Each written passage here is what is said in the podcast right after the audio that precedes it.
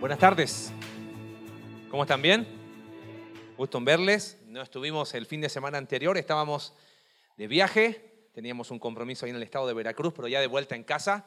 Y como dijo Alex, en vivo y en directo, este, mm, me anima mucho ver, ver la casa llena y eso eh, también me da nervio porque es más chamba y eso está bueno, ¿no?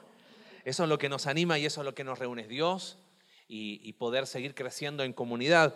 Em, escuchaba la predicación, para eso está la aplicación. Si no pudiste venir el domingo, así que estuve escuchando la, predicación de Alex y la verdad fue de mucha bendición. Eh, si no estuviste el domingo pasado, tenemos que la puedas escuchar y ya ponerte al día y entender lo que Dios está colocando en el corazón y hacia dónde queremos caminar como iglesia, ¿no? Eh, escuchaba a Alex ahí de, de, la rosca de reyes. ¿Cómo le fue con la rosca de reyes? ¿Bien? Yo donde estuve me comí como cuatro, ¿ok? Porque donde íbamos, eh, ¿quiere la rosca de reyes? Bueno, está bien. Después fuimos a visitar a otra familia, ahí estábamos en Veracruz, y rosca de reyes, está bien. Llegamos en desayuno con los líderes de la iglesia, adivina que había. Rosca de reyes, yo dije, no hombre, aquí va a seguir. Así que yo dije que pensé que se había terminado todo con la fiesta, no, siguió con rosca de reyes. Y ahora falta los tamales, ¿no? Para los Como buen extranjero que aprenderse la fecha es importante. Bien, vamos a ir a la palabra de Dios. Abre tu Biblia, por favor, ahí en Efesios capítulo 4. Y queremos orar y la verdad, estamos orando mucho. Eh, eh, mi oración hoy es que realmente Dios pueda hablar a nuestro corazón, porque es un tema fundamental. Eh, Alex decía el domingo anterior, no podemos vivir una vida plena sin comunidad.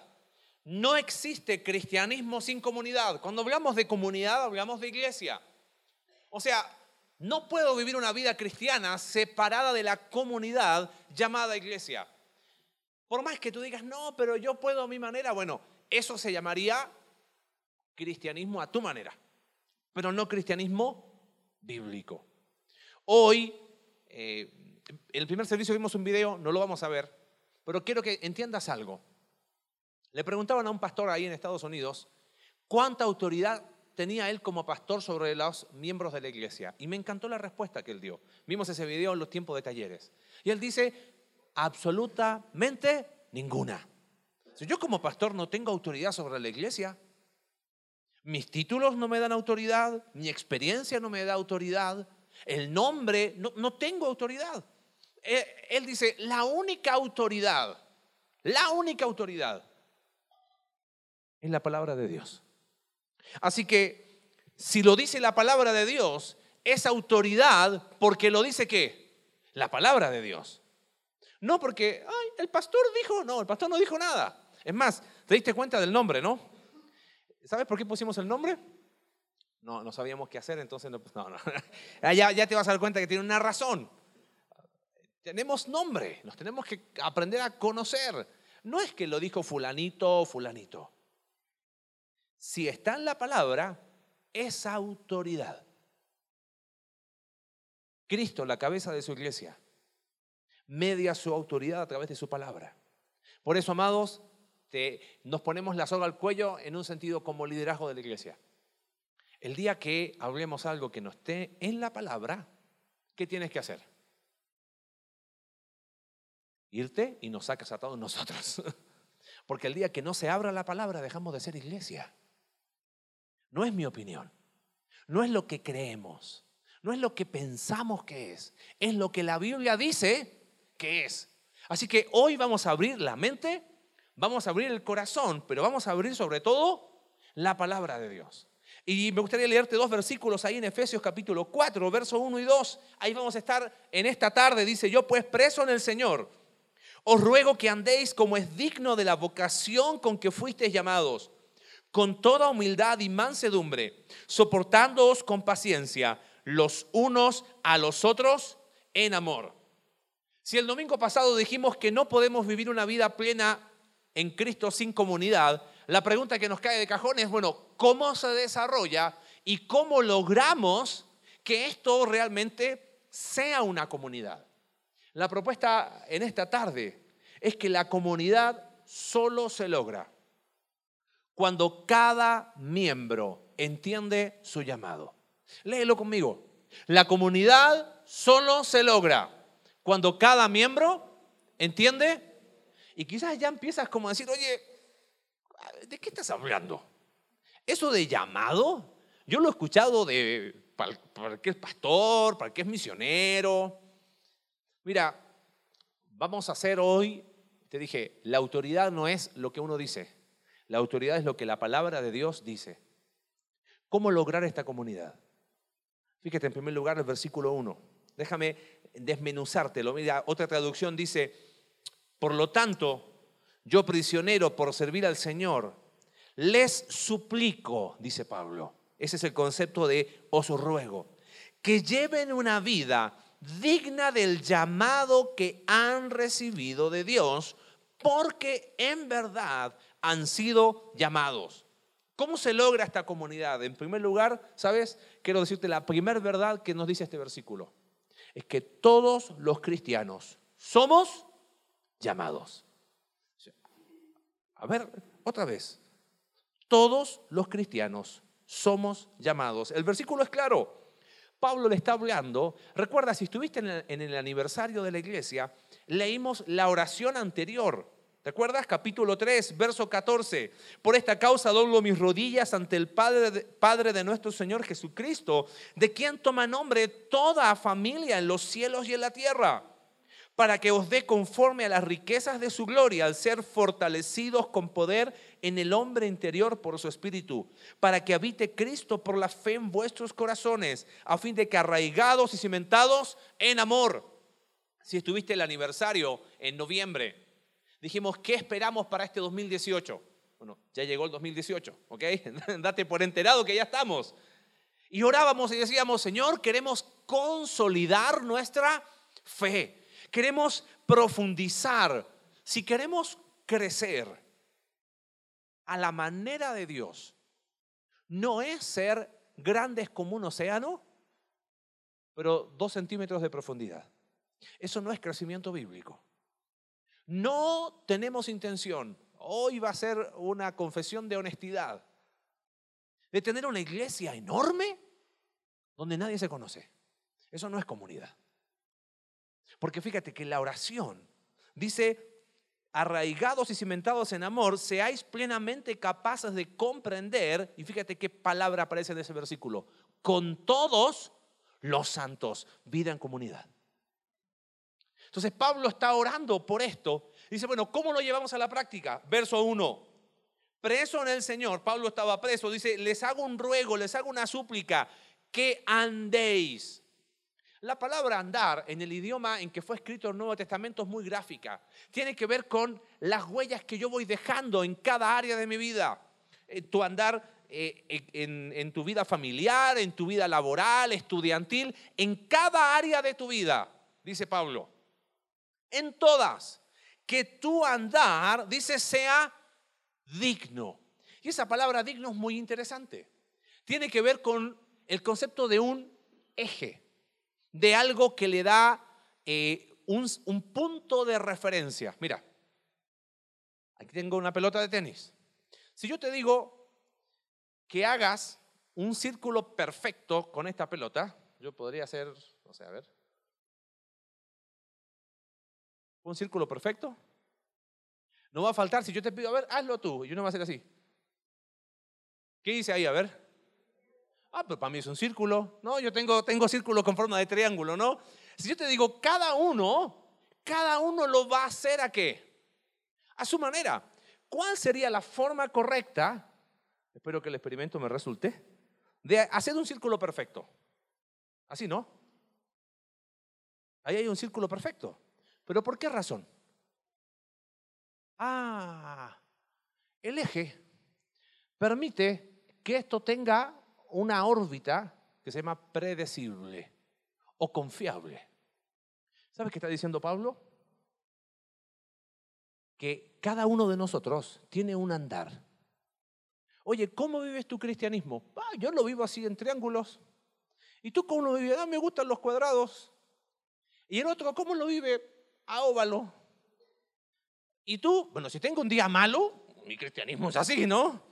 Y si por ahí me levanto con mucho ánimo, no, hombre, estoy ahí arriba en las nubes. Si la vida cristiana fuera al estado de ánimo mío o al criterio personal, cada uno haría lo que se le dé la gana. Entonces Pablo dice, no, yo les quiero hacer un ruego. Que tu vida tenga un eje que la ordena. ¿Me capta la idea? Que tu vida tenga una, una estructura, un pilar que le dé sentido y que todo gire en torno a eso. Bueno, ¿qué es aquello que da estructura y organiza mi vida? Dice el versículo, que os andéis como es digno de qué cosa? De la vocación o del llamado con que ha sido llamado. Y quizás ahí es donde empezamos con los conflictos, ¿no? Porque uno dice, oye, pero, a ver, ¿cómo es eso de que soy llamado por Dios? Yo no he visto que nunca me llame por teléfono, ¿no? ¿A qué se refiere eso? Yo he escuchado que cuando se habla del llamado de Dios es, bueno, estamos todos en la iglesia y se dice, ¿quién tiene el llamado de Dios para ir, no sé, al África? Y de repente un, varón medio osado dice, Dios me llamó, Dios lo llamó. Y el resto de la iglesia, ¿qué? Dios lo llamó a él, que Dios lo acompañe, ¿no? Pero pero Efesios 4.1 me está enseñando que quiénes son llamados. ¿Estás seguro? Amado, te quiero ser bien honesto. Te dije, vamos a hacer hoy confesiones de honestidad. En serio, no te quiero convencer de algo. Te quiero abrir la palabra, que es autoridad. Y la palabra de Dios dice claramente, habla a la iglesia en Éfeso, que tengan una vida, que tenga un eje, el llamado con que ha sido llamados. Así que quizás para algunos es como, ¿a poco Dios me ha llamado? Sí. A veces este concepto de llamado se ha distorsionado, se ha, ha sido mal enseñado y ha creado como distintas categorías de hijos de Dios. Aquí están los llamados y aquí están los no llamados. Por eso no lo veo en la escritura. ¿A qué se refiere esto? Mira, vamos, acompáñame algunos textos para que, para que vayas viendo. Primera de Pedro, capítulo 2, verso 9 y 10. Dice, más vosotros sois linaje escogido, real sacerdocio, nación santa, pueblo adquirido por Dios. Y fíjate, para propósito, para que anunciéis las virtudes de aquel que os llamó de las tinieblas a su luz ¿Sabes qué significa este concepto de que todos somos llamados? Es que somos llamados de para. Mira, acá está Cristo en nuestra vida, ¿ok? Antes de conocer a Cristo, ¿estábamos dónde? Tinieblas. Rumbo al infierno. Lo que hace el Evangelio de precioso, y el Evangelio no es otra cosa que Cristo murió por nuestros pecados, fue sepultado, resucitó conforme a las Escrituras. Según ese versículo, somos llamados desde dónde? Las tinieblas. ¿A dónde somos llamados? Ahora estamos del otro lado. Y ahora que estoy acá, ¿qué hago? Oh, está súper padre ser cristiano. ¿Me he hecho vientito? ¿Eso es lo que dice el texto? Dice que somos un montón de cosas para que anunciéis, ahora que estoy en la luz, para anunciar las virtudes de aquel que me llamó de las tinieblas, ¿a dónde? A su luz. El llamado tiene que ver con el propósito. Fíjate, otro texto más, Efesios capítulo 2. Me encanta este texto. Dice, lo conoces, verso 8, porque por gracia sois salvos por medio de la fe y esto no de vosotros, es un don de Dios, no por obras para que nadie se gloríe. De este lado, ¿no? Ahora que soy salvo y estoy del otro lado, porque somos hechura suya, creados en Cristo Jesús, y ahí está otra vez. ¿Para qué? Buenas obras, las cuales Dios preparó de antemano para que anduviésemos en ella. Un texto más, segunda de Timoteo, capítulo 1, verso 8 y 9. Pablo le dice a Timoteo, por tanto, no te avergüences de dar testimonio de nuestro Señor, ni de mi preso suyo, sino participa de las aflicciones por el Evangelio según el poder de Dios. Y mira qué profundas palabras. ¿Quién nos salvó y llamó con llamamiento santo? No conforme a nuestras obras, sino según el propósito suyo y la gracia que nos fue dada en Cristo Jesús antes de los tiempos de los siglos. ¿Entiendes el concepto que te estoy planteando inicial? Todos los cristianos somos llamados, somos llamados de, para. Somos llamados con un propósito. Un amigo estaba en una búsqueda espiritual y decía, Marce, voy el domingo a la iglesia, recibo, me voy el lunes a trabajar, pero siento que Dios me está llamando a más. Yo le podría haber dicho, bueno, tienes que irte al, África o a China. No, no. Él estaba hablando de que hay propósito. Es lo que te decía la otra vez y te he dicho el ejemplo mil veces y no me voy a cansar de decírtelo. Lo, lo, grandioso del Evangelio es que no solamente nos salva, sino que nos da un propósito. Cuando fuimos salvos, entendimos que teníamos el agua hasta el cuello, ¿no? No podíamos salvarnos a nosotros mismos. Entonces, ¿quién vino? El Salvador. Y así como estaba en el mar ahogándome y un salvavidas me rescata, me saca de las tinieblas, ¿a dónde? A la luz.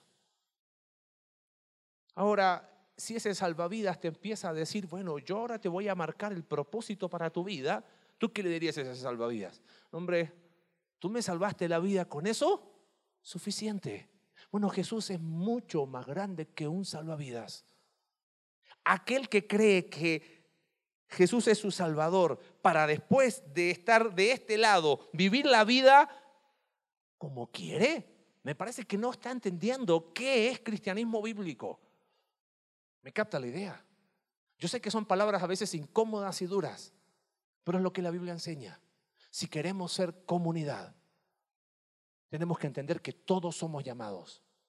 Porque imagínate que aquí hubiese un selecto grupo de personas que diga, sí, yo soy llamado, bueno, yo también, cinco. ¿Y el resto?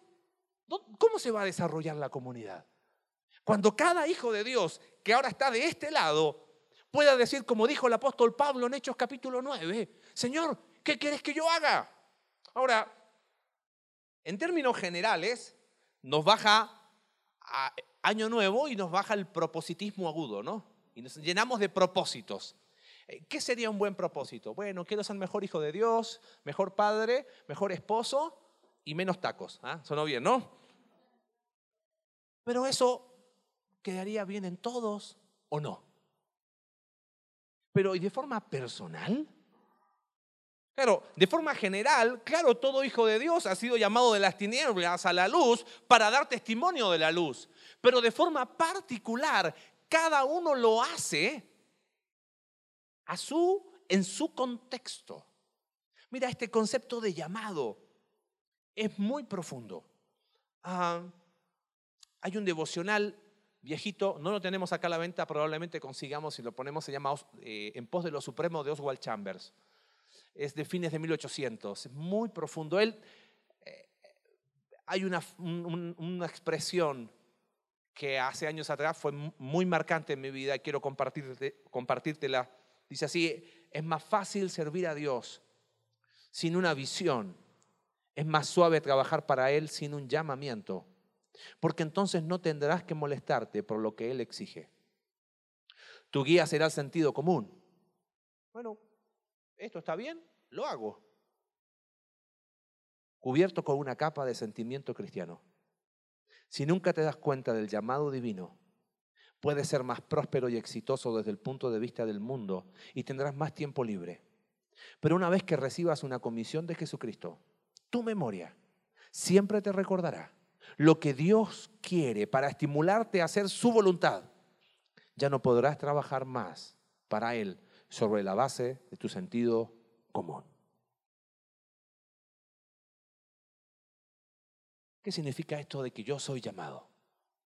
A ver, entienden el concepto bíblico. ¿Quiénes son llamados? Si decimos todos está bien. ¿Cómo lo haríamos más particular? Diríamos así, todos y cada uno, ¿no? Porque el todos nos incluye a todos, pero el cada uno me pone a mi responsabilidad. Ha sido llamado por Dios, aunque no lo creas, Dios te ha llamado porque Dios te ha dado un propósito. La vida no consiste solamente en, bueno, me levanto, trabajo y, vengo.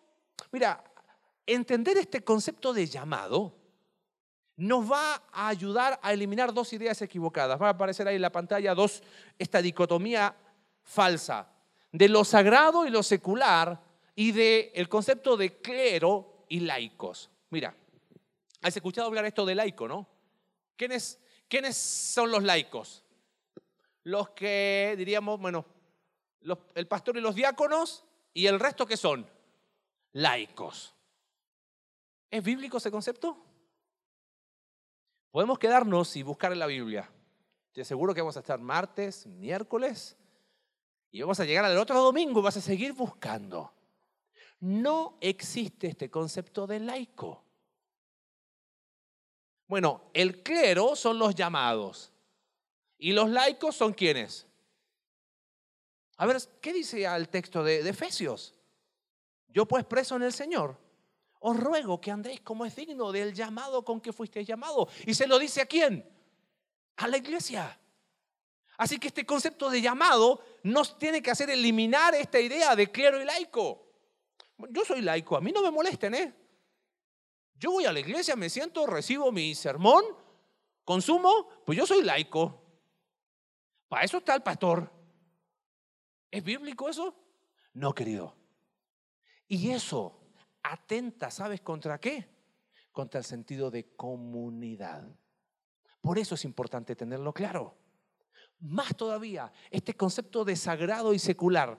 ¿Cuándo usamos esto de secular? A ver, te voy a dar un ejemplo. Venir a la iglesia, ¿dónde lo, catalogamos? ¿Sagrado o secular? Sagrado escuchar el sermón del domingo pasado. ¿Dónde lo ponemos? Sagrado.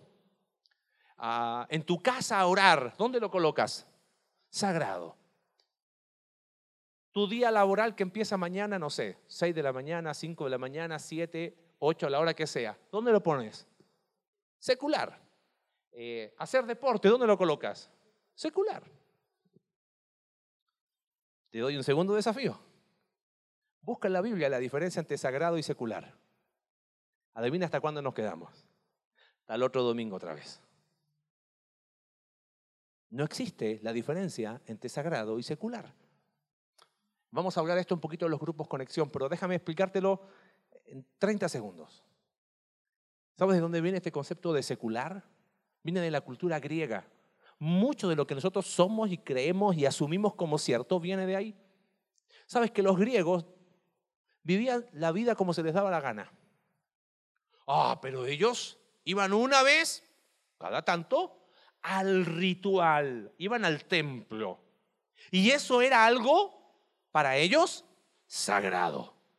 El resto, como ellos creían, los griegos, que sus dioses habitaban en el Olimpo, en el templo, entonces el resto del día o el resto de la semana o del mes o del año vivían su vida sin algo que sagrado. Y eso era lo secular. Ahora, cuando iban al, templo, ellos estaban tan preocupados por hacer el ritual, el ritual perfecto que ellos se enfocaban en, en lo externo. Si su vida era un desastre, les daba lo mismo. ¿Por qué? Porque lo, imagínate cómo eran los dioses griegos. Eran un desastre. Entonces, bueno, si los dioses son así, ¿qué queda para uno? Pero ellos se preocupaban por el ritual. Eso era lo sagrado. El resto de la vida era qué cosa? Secular. Ahora, ¿qué contraste con el mundo hebreo? ¿Sabes que para los judíos no había secular? Para el judío todo era sagrado, porque todo le pertenece a quién? Caín y Abel ofrecen el fruto de su trabajo. Para el judío el trabajo era el acto más básico de adoración, porque cuando trabajaban, no trabajaban para su jefe ni para su amo, trabajaban para quién? Para Jehová de los ejércitos. Entonces tú ves en el Antiguo Testamento a un hombre como David, un jovencito, y le dicen, oye, ¿tú de, dónde sacaste esa fuerza y esa valentía? No, a mí me mandaban a, a cuidar las ovejas de mi papá. Pero ahí Cuando venía algún, algún eh, animal a, a comerlas, yo las defendía. Con mis propias manos maté esto. Nadie lo veía. Él podría haber dicho, bueno, papá, la comieron. Pero él no trabajaba para Isaí, su papá. Él trabajaba para quién? Es que para el judío, cuando iba a trabajar el lunes, eso no era secular, eso era sagrado. Cuando hacía alguna expresión artística, era algo sagrado. Cuando estaba en el hogar y los padres enseñaban a sus hijos el temor a Jehová, no estaban en el tabernáculo y en el templo, pero para ellos eso era que sagrado. Porque si reconocemos que Dios es soberano en todas las áreas, no puede existir nada que yo haga que no rinda cuenta a quién. Por lo tanto, ¿hay cosas seculares y hay cosas sagradas? No, querido. Todos somos llamados. Todos hemos sido salvos con un propósito. De las tinieblas a la luz, para ahora que estoy en la luz, ser luz. Ay, si te contara ejemplos de hombres que entendieron que, que no existe vida secular. Existe una vida en la cual Dios marca un propósito. Porque te recuerdo algo, donde tú estás, solo tú puedes ser luz. Y donde tú estás, solo tú puedes ser luz. Y me encanta que en esta comunidad hay varios que ya están entendiendo eso. Y eso me anima. Sé de una mujer que donde va se presenta como hija de Dios. Y presenta, oye, mira, ella es... Cuando uno se identifica como hijo de Dios, ¿se está poniendo la soga al cuello o no? Porque ya no son dos ojos sobre ti, todos te van a mirar. Pero mejor no, porque es mi trabajo secular. ¿Te das cuenta? Pero Dios te tiene ahí con un propósito. Me encantó hace un par de semanas, bueno, desde el año pasado ya, ¿no? Saber de un hombre de nuestra iglesia, de esta comunidad, que le está ayudando a otro hombre con algunas situaciones personales. Nadie se lo pidió.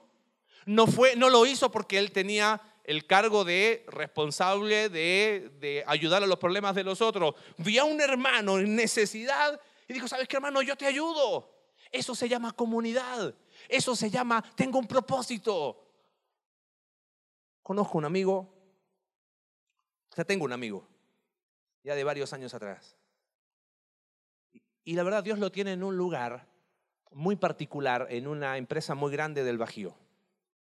Y por mucho tiempo se conflictuaba porque decía, como que quiero involucrarme más en las cosas de Dios, pero mi trabajo, y, por mucho tiempo luchó con esa tensión.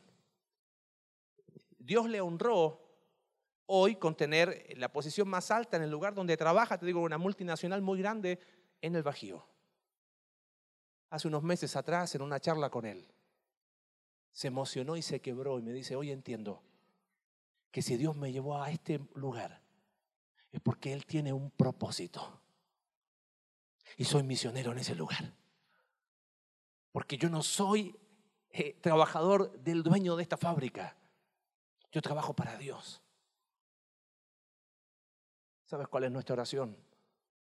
Si cada uno de nosotros entendiera que ha sido llamado por Dios, yo estoy seguro que nuestra comunidad empezaría a cambiar. Hay algunos que ya están entendiendo eso. Vamos por uno más, vamos por uno más. Oye, yo sé de Biblia y conozco, ya llevo años de creyente y, veo que semana tras semana se incorpora más gente a la iglesia que llegó por trabajo. Oye, quiero crecer. Bueno, Dios te ha llamado, vamos a cumplir un propósito. En tu trabajo no es secular, es sagrado. Se luce en ese lugar, en el lugar donde estudias. Se luce en ese lugar, en tu familia, en cada lugar. Porque si queremos lograr una comunidad ¿Qué hace la diferencia? Tenemos que entender que todos hemos sido llamados. Ya quito lo secular. Ya quito lo laico. Porque como hijo de Dios, fui salvo de las tinieblas a la luz. Versículo 2.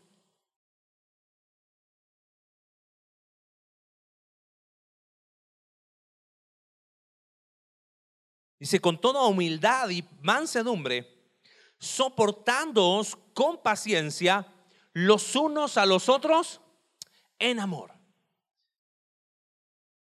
El versículo 1 habla lo individual. Todos somos qué? Llamados.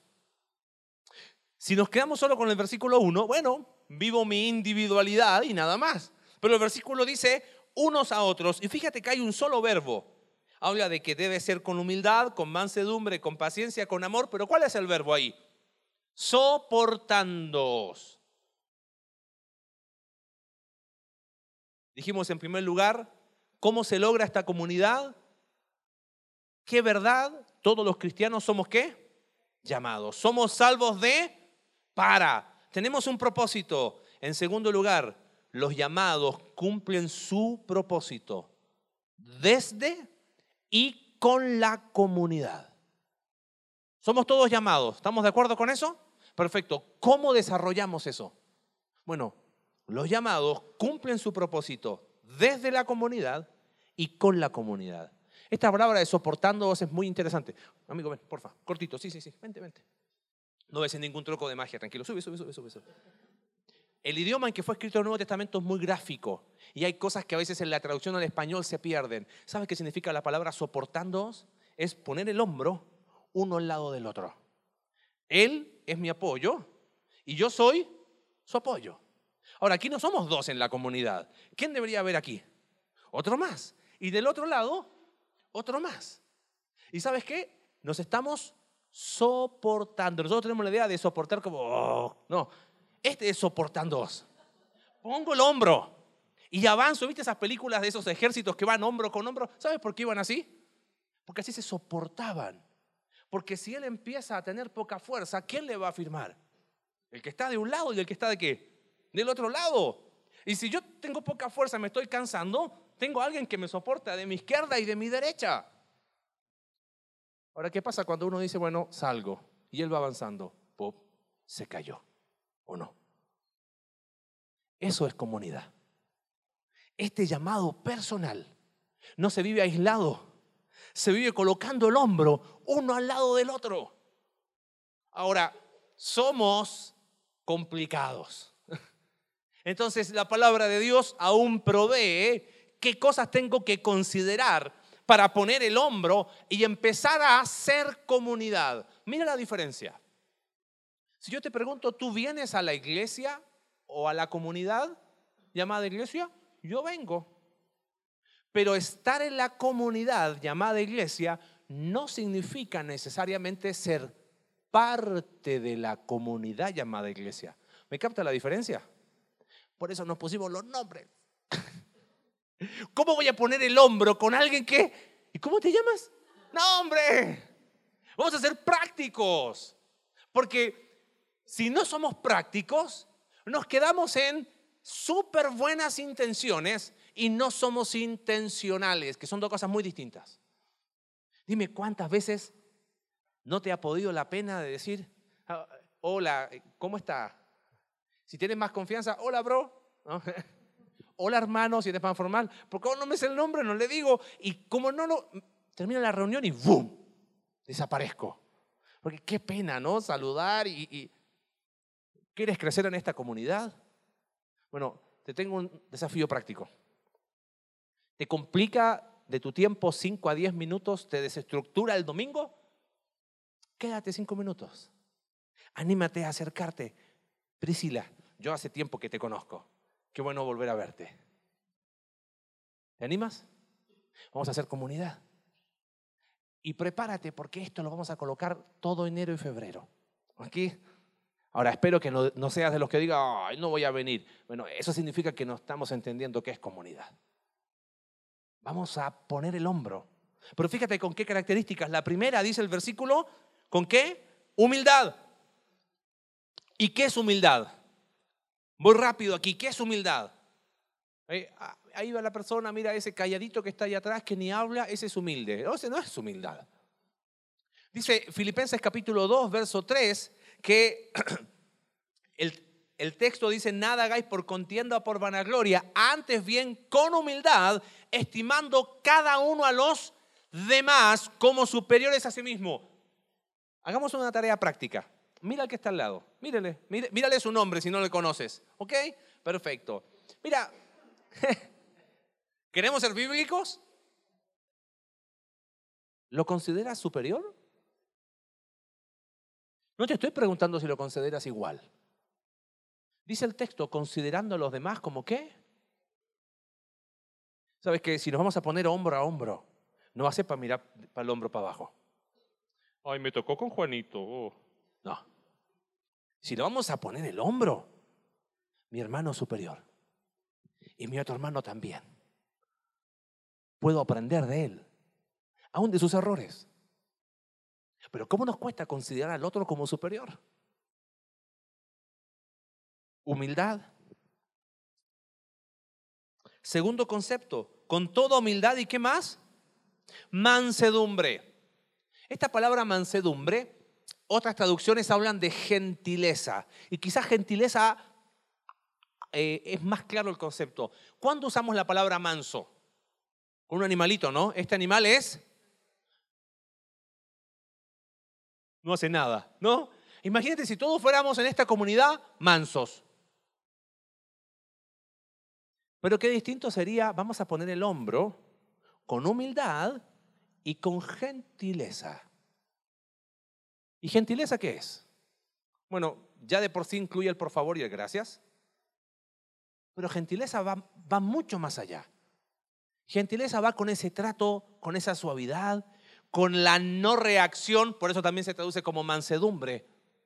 Tiene que ver que voy a poner el hombro al lado de un superhéroe al lado de una persona pecadora.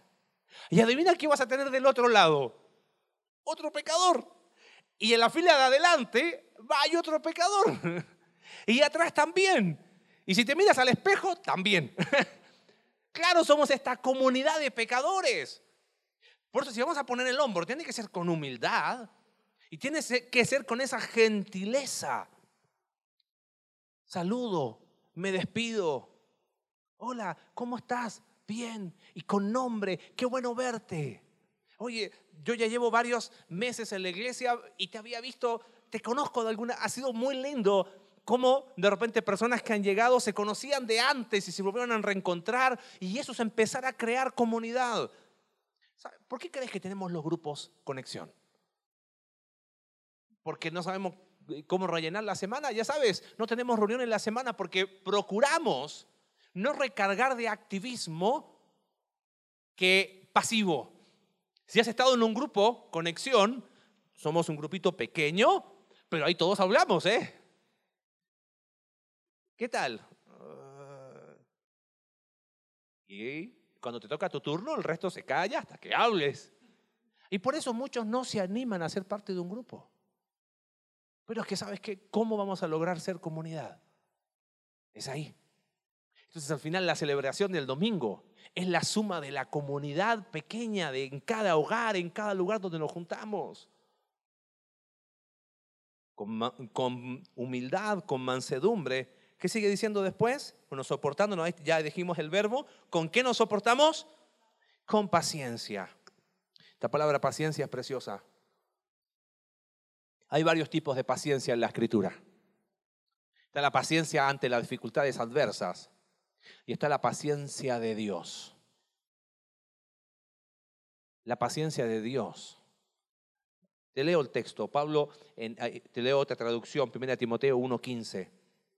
Pablo dice, la siguiente declaración es digna de confianza y todos deberían aceptarla. Cristo Jesús vino al mundo para salvar a los pecadores, de los cuales yo soy Él, peor de todos. Pero Dios tuvo misericordia de mí para que Cristo Jesús me usara como principal ejemplo de su gran paciencia con aún los peores pecadores. ¿Dios te trata así? Oh, ¿y otra vez te equivocaste, hijo? Así nos trata Dios a nosotros. ¿Por qué Dios es un Dios de misericordia? Por su gran paciencia porque su misericordia se renueva cada día por su gran paciencia. no quiero ser idealista. Oh, vivamos en comunidad. Qué padre, todo perfecto. No. Donde hay luz hay mosquitos molestos. Somos la reunión de pecadores. Vamos a poner el hombro. Porque Dios me ha llamado a cumplir un propósito, pero ese propósito, esos llamados, lo desarrollan con la comunidad y desde la comunidad. ¿Vas a poner el hombro? Bueno, con humildad. Vamos a poner el hombro con gentileza y con muchísima paciencia. Porque de repente el que está al lado va a doblar las rodillas y va a haber que animarle y sostenerle y apoyarle. Y van a haber momentos difíciles y amigo, voy a tener que poner el hombro, quizás te vas a cansar el doble porque el que está a tu lado está pasando el peor momento de su vida. Por eso necesitamos paciencia. Y termina el texto, los unos a los otros en qué? En amor. No pienso en amor, pienso en las palabras del apóstol Pedro, primera de Pedro capítulo 4, versículo 8. Sobre todos, tened entre vosotros ferviente amor, constante amor, porque el amor cubrirá multitud. ¿Sabes quién lo dijo? El hombre que pecó muchas veces. Lo dijo el hombre que mordió el polvo del fracaso. Aquel que mintió diciendo yo no conozco a Jesús. De ahí no se levanta nadie. ¿eh? ¿Qué hizo que Pedro se levantara y fuera usado por Dios? El amor. Y él dice, amados, tengan ferviente amor, porque el amor cubrirá multitud de pecados. Ya tenemos tarea práctica por delante. Quédate cinco minutos. Empecemos a ser intencionales en crecer en esta comunidad llamada iglesia. Porque Dios te ha llamado a tener un propósito en tu vida. Y eso es personal tuyo con Dios. Qué triste sería que cuando se va a colocar la fila, hay algunos que digan, yo no le entro.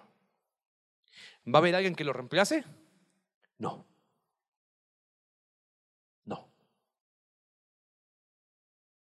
Porque en la comunidad todos y cada uno somos parte de esta comunidad.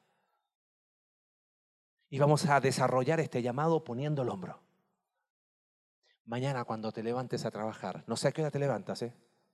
cinco, seis. No es mi trabajo secular. Es sagrado, porque Dios me ha llamado y ahí tengo un propósito. Y lo voy a empezar a vivir en la comunidad de la iglesia y pongo el hombro y vamos a avanzar. No existe vida cristiana sin comunidad. Quiero terminar con esa reflexión. No existe vida cristiana sin comunidad. Y esa comunidad llamada iglesia es esta. Se consolida, profundiza y crece cuando todos y cada uno de los integrantes asume su llamado. Y lo vive desde y con la comunidad. Cualquier otra cosa fuera de estos parámetros dista mucho de ser un cristianismo que tiene como fundamento la Biblia. ¿Queremos ser cristianos bíblicos? ¿Sí? Somos llamados. No existe cristianismo sin comunidad. Así que hay propósito. No te tengo que decir, ay, tú tienes que hacer esto. No, de forma espontánea. Y uno ayuda al otro, pero lo ayuda porque se conoce y entiende propósito. Si estamos fuera de esos parámetros, eso tiene algún nombre, pero no cristianismo bíblico. Bienvenido a la comunidad. Fe descentralizada, no hay jerarquías. Dios te ha llamado. Así que vamos a trabajar y vamos a avanzar en esa dirección.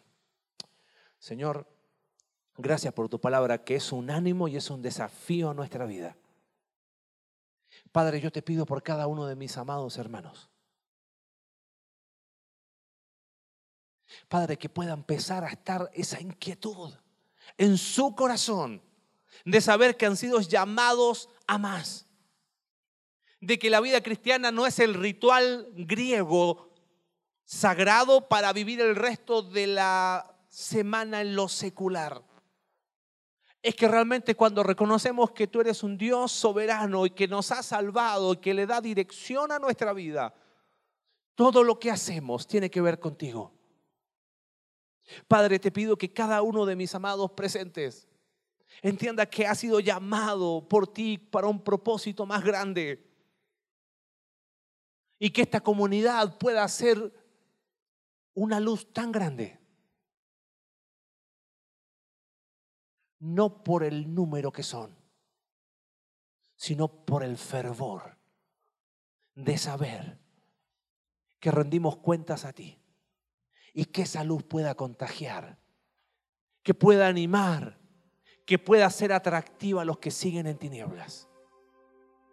Gracias Padre por la cruz porque no solo ha transformado nuestra eternidad, sino que marca un propósito. Gracias por tu palabra. Sigue hablándonos domingo tras domingo para seguir creciendo en esta comunidad que se llama iglesia. Oramos en el nombre de Jesús. Amén.